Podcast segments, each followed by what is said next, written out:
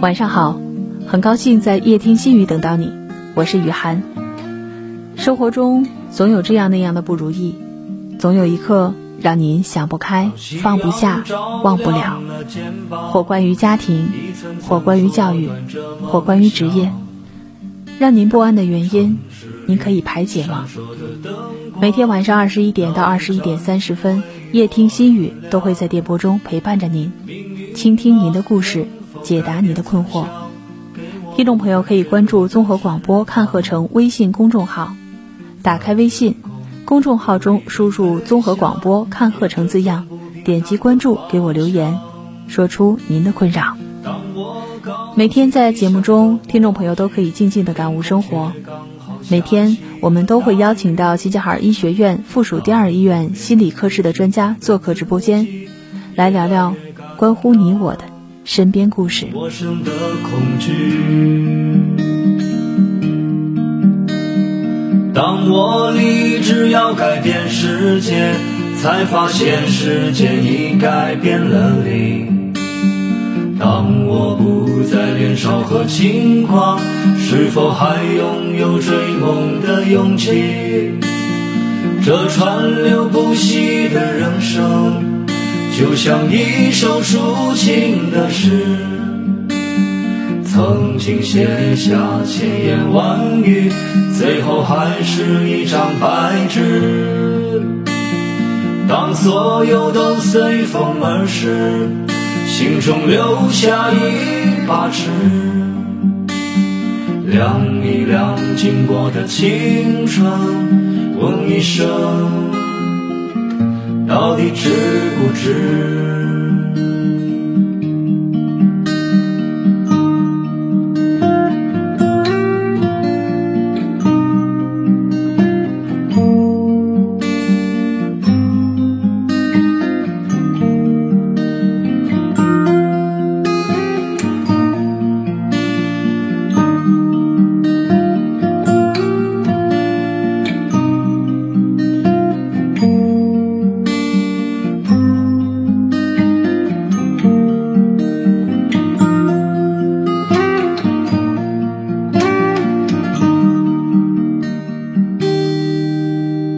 夕阳照亮了肩膀，一层层缩短着梦想。城市里闪烁的灯光，哪一盏是为我而亮？命运啊，能否改变思想，给我不会坠落的翅膀，在天空。努力的飞翔，沿着从不平坦的方向。当我高举理想的火炬，天空却刚好下起了大雨。当我面对镜中的自己，越来越感到陌生的恐惧。当我立志要改变世界，才发现世界已改变了你。当我不再年少和轻狂，是否还拥有追梦的勇气？这川流不息的人生，就像一首抒情的诗。曾经写下千言万语，最后还是一张白纸。当所有都随风而逝，心中留下一把尺，量一量经过的青春，问一声，到底值不值？问一声，到底值不值？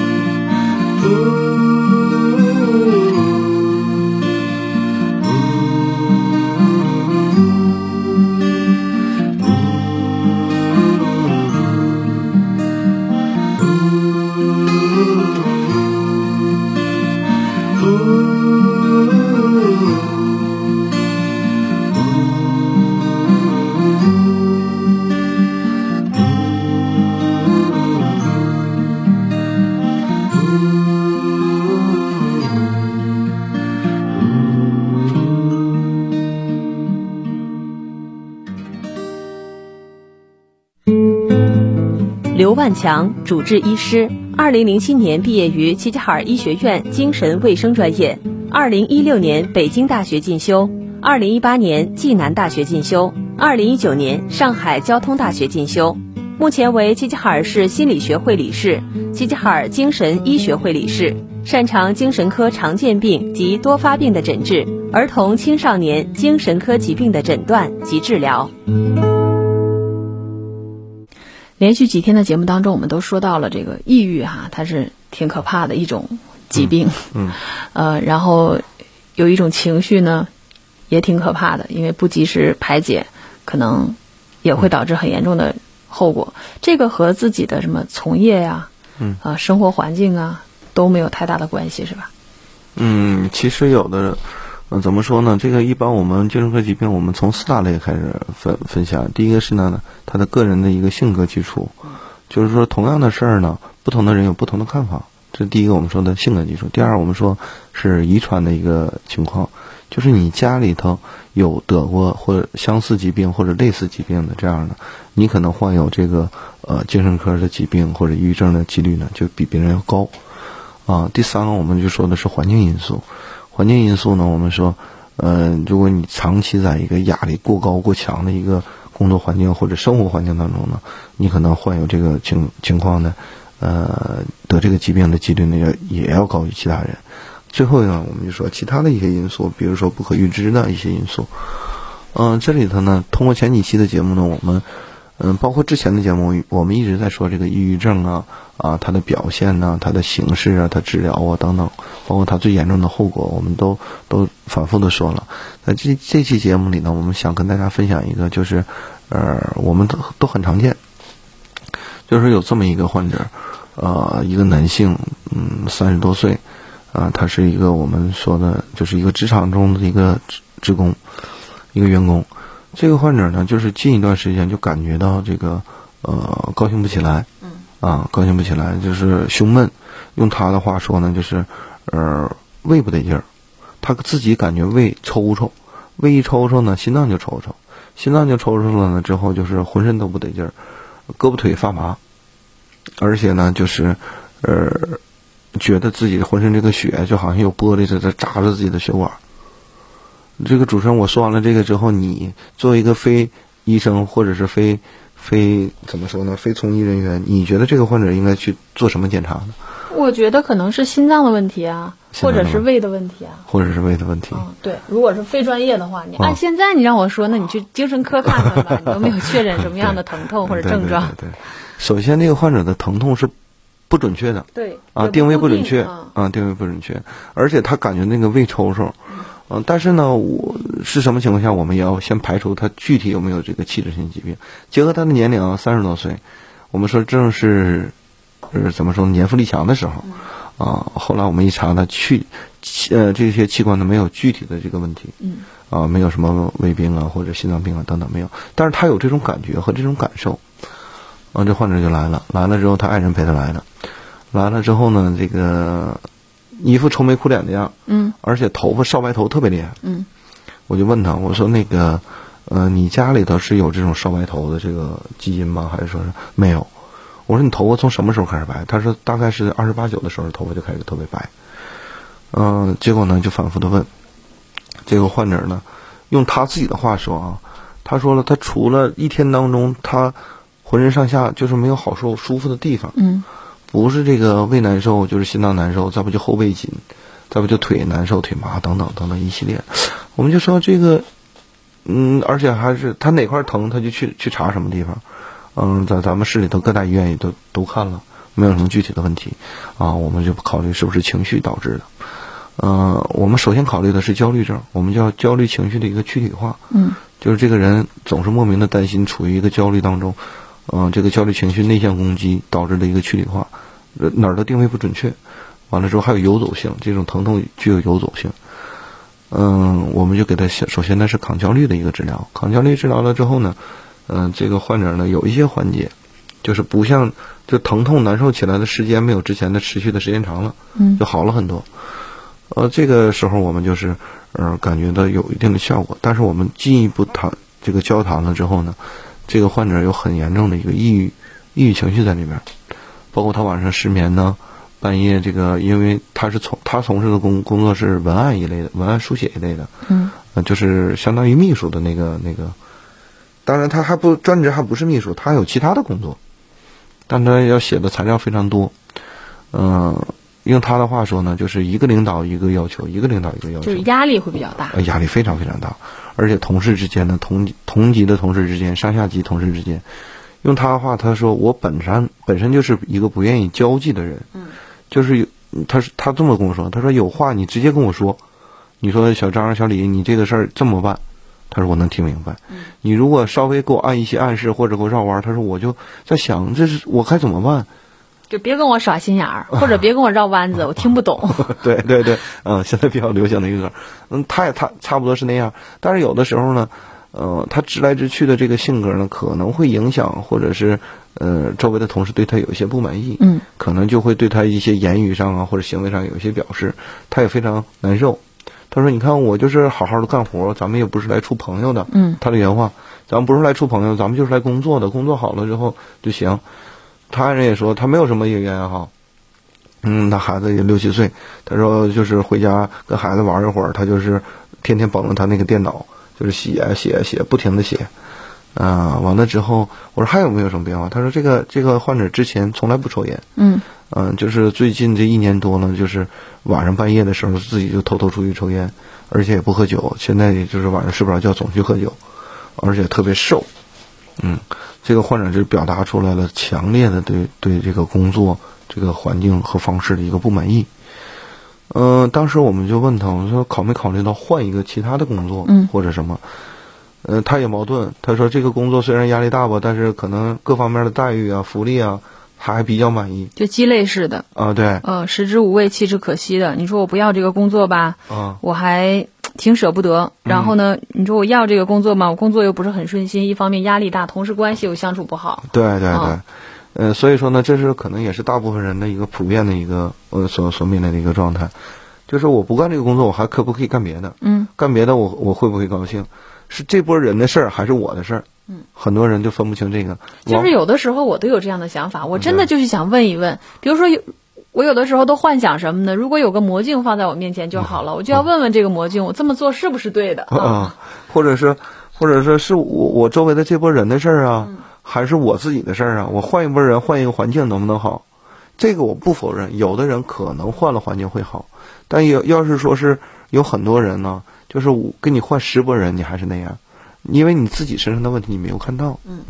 嗯，这个患者呢来了之后呢，我们就说，通过跟他的了解和他的嗯那个什么呢，就很认真的人，很认真，是不是一个行啊？可以，你得分什么什么样的工作。嗯，你比如说，你要是从事科学研究或者这个，那是一点儿来不得马虎的，非常是认真呐、较真儿啊，这个是人家这个从事科研的这个工作者必备的素质啊。对对对。但是你要是其他的工作上来说呢，可能就不是那么适合。嗯，你比如说我们做医生的，你来十个患者诊断全是抑郁症，你的治疗方案肯定是十个人有十个样。对呀、为什么呢？因为我们不是程序化的东西，就是就像我们说做做做这个机器，多大多高多宽就完事儿了，它不是一样的。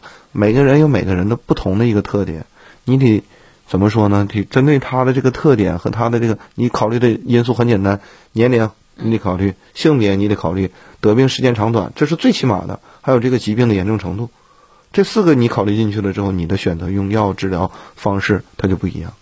包括这个患者，有的时候后期我们就跟他，呃，当他等他当他情绪平稳的时候，啊，他家属也说，家属第一天来就说，啊，咱们有没有心理医生？有没有这个？我们要做心理治疗。嗯、有的时候在这里跟大家也说一下，心理治疗其实不是万能的。嗯。嗯，他有一定他的适应症和他适应的场合。你比如说，这个患者都要死了去了，都要都都都要那什么，你你在这跟他心理治疗，他第一个他没有心情听，他听不进去。你说了再多，你跟他再多的矫正方法、心理治疗的方法，他不接受，他听不进去。所以说，你一定要等他平稳，情绪平稳。一旦这样的患者出现类似的问题，肯定是他有心理上有一定的，比如说之前的阴影或者伤疤，或者是刺激他的东西。你心理治疗的时候，肯定要提起来这些东西。嗯，他情绪不稳的时候，你考没考虑到会加重他的疾病的病情？所以说，我们做心理治疗、心理干预的时候，一般都是等他情绪平稳的时候，再进行这个他能接受的状态下，我们再进行一些心理干预和心理治疗。这个患者后期的状态就是比较好的。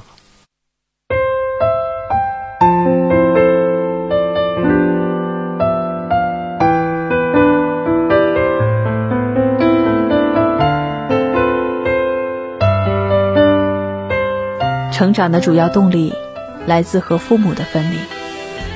几乎每个人都讨厌熊孩子，总觉得没有长大的他们不懂社会规则，总是横冲直撞，想做什么就做什么。可是，有一群人比这些熊孩子还令人讨厌。在经过多年的学习生活之后，他们没有愈发成熟，身体虽然长大，但思想。却停留在婴儿阶段，他们极度的自私，只求索取，没有奉献。他们不管规则、法律、道德，明明很大个人了，还要像宝宝一样要人宠爱。这样的人，不是毁一代，而是毁三代。之前看过一个视频，一位白头发的老奶奶在高铁上公然闹事，不断叫年轻乘客给她让座，态度。极其恶劣。经过验票，老人买的是站票，还没有对应的座位。但老人不依不饶，还谎称自己是盲人，必须让人给他安排座位。几番争执之后，一位男乘务员上前劝阻，希望不要再无理取闹。老人突然大喊：“你干嘛？你要强奸呢？”这一喊惊呆了所有的乘客，也震惊了屏幕前的我。不要脸的人见的太多了，但如此还真是有创意。同样为了抢座位，以下这些人也不要脸到了极致。去年一月份，一批刚从军校毕业的兵哥哥登上了开往分配地的列车，一些没有买到坐票的乘客抱怨道：“没想到啊，当兵的人怎么都不给别人让个座？”还有人附和道：“你以为当兵的？”真就像电视剧中演的那些人给你让座啊，好人没那么多。五分钟之后，高铁开始平稳运行。兵哥哥说：“我们都站起来，给没有座位的人让个座。”毫无疑问，兵哥哥内心是温暖的。但是，这群健康成年人的巨婴行为令人寒心。别人帮助你是对你的情分。恶意利用他人善良来满足自己的欲望，那么不帮助你也是本分。我们来说说什么是巨婴，他们就是有了成年人的年纪和身体，但是心智还停留在婴儿阶段，呈现幼态持续状。他们极度的自私，只求索取，没有奉献，绝对的以自我为中心，所有人都要围着他转。心理学家武志红曾说：“有些中国人的心理年龄没有超过一岁，还停留在口欲期。”总体来说吧，巨婴主要有三个特点：一，以自我为中心，在巨婴的眼中，他们就是宇宙的中心，全世界都是自己的所属品，所有人都得按照他的想法来；二，偏执分裂。巨婴习惯了满足自己的想象世界，严重脱离现实，不能接受自己的预期不符的事物。还有就是吸血鬼式的生存，这种巨婴被称为吸血式的啃老族，他们要钱还要榨干父母的一切。朋友的报社采访过一个触目惊心的案例，一个七十五岁的农村老人说要控诉儿子。说他呢有一个独生子，从小娇生惯养，长大后为了要钱，经常毒打父亲。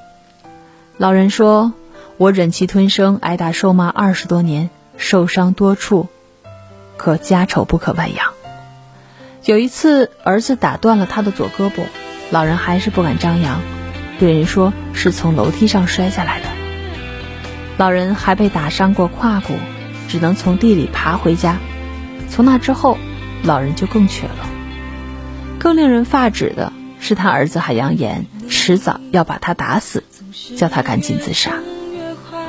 有年大年初三，儿子突然暴怒，砸坏了家里的锅，打碎了房间的玻璃，把老人打得血流了一地，染红了大衣，直到第二天才颤颤巍巍地爬了起来。听到这些事儿，我嘴都颤抖了，就问他：“那你报警了吗？”朋友说他联系了老人所在的街道相关部门，得到的回应很正常。你知道这样的事儿每年都会有。原来这个案例并非个例，不知世上有多少家庭活成了这样畸形的样子：一方无尽索取，一方拼尽全力给予。巨大的婴儿一次又一次把干瘪的乳房吸出血来，可惜也无法让他真正的长大。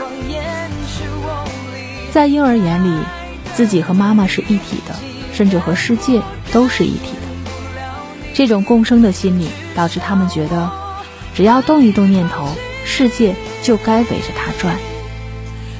巨婴心理的形成源于父母的两个教育方式上的错误：一，不让孩子知道自己犯错。看似百依百顺的教育方式，其实就是变相的伤害。二零一六年，西安一个小男孩在上学的路上，因为无聊，一口气划伤了九辆豪车，结果赔偿了几十万。二零一七年，贵阳一位十岁男孩因为嫌楼上电钻声太吵，用小刀将施工者下方的安全绳割断，消防大队紧急出动之后，才将施工者安全救下。二零一八年，在一次家庭聚会当中，四年级的小孩子突然推了怀孕四个月的客人一把。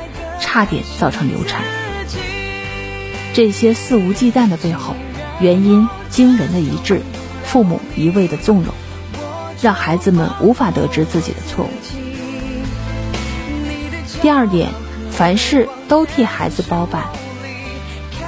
孩子小的时候，几乎都会受到父母无微不至的照顾，怕摔着，怕碰着，怕衣服穿少了，怕饭吃的不可口，怕在外面受人欺负。恨不得把一切都为孩子包办起来，这是保护，也是控制。在父母的强烈控制下成长的孩子，成长的只是身体，而非心智。真正的爱不是事无巨细的万事包办，而是深深的理解和接纳。家长要允许孩子自己做什么，允许孩子的能量以他的方式表达出来，自我的内核。才会慢慢的建立，有了这样的爱，才能让一个人从心理上走出家庭的共生期，形成真正的自我。有人说，巨婴父母的养育方式很像养一只宠物，而不是一个独立的人，以至于他们成年之后继续使用这种扭曲畸形的宠物心理去对付、要求陌生人，而不是人与人之间正常、理智、平等的交流。很多父母咬牙扛起生活的重担，为孩子撑起的却是一个真空的世界。我们每个人心里都住着一个婴儿。一个人真正的成长，就在于足够成熟、足够强大、足够独立，能够压过心中婴儿人格，不让他失控。在巨婴长大之前，把他扼杀在摇篮里。父母能做的。就是培养孩子独自的人格，让他学会承担自己的人生。一要鼓励孩子建立自己的认知，鼓励孩子自己安排时间，对文化现象、事件和人形成自己的看法，不过多的灌输想法，让孩子在对事物的探索中形成正确的三观。二，不过多的干涉社交圈。社会环境是复杂的，即使再好的学校、班级，都会有所谓坏的学生。让孩子在交往当中学会自我甄别，加上合理的引导，才是积极的应对方案。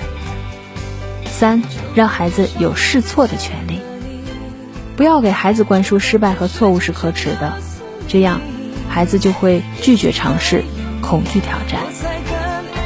四，要多些商量。少些命令，不管要求孩子做什么事情，注意用商量的口吻，而不是命令的口气。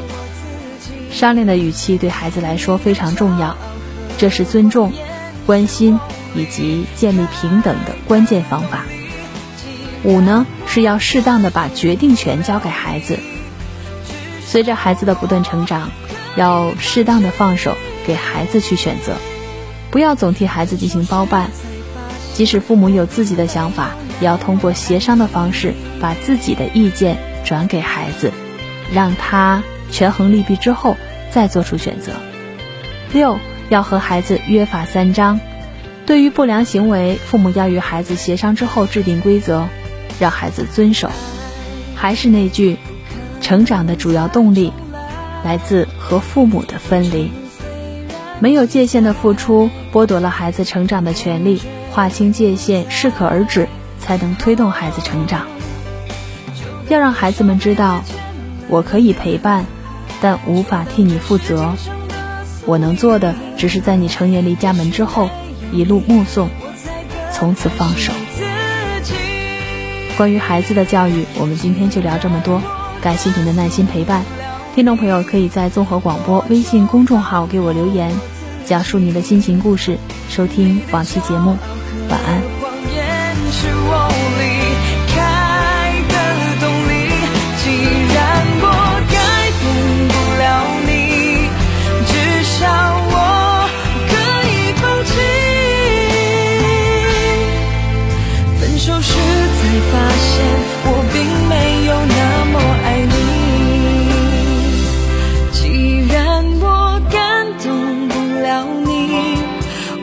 就放过我自己，你的骄傲和谎言是我离。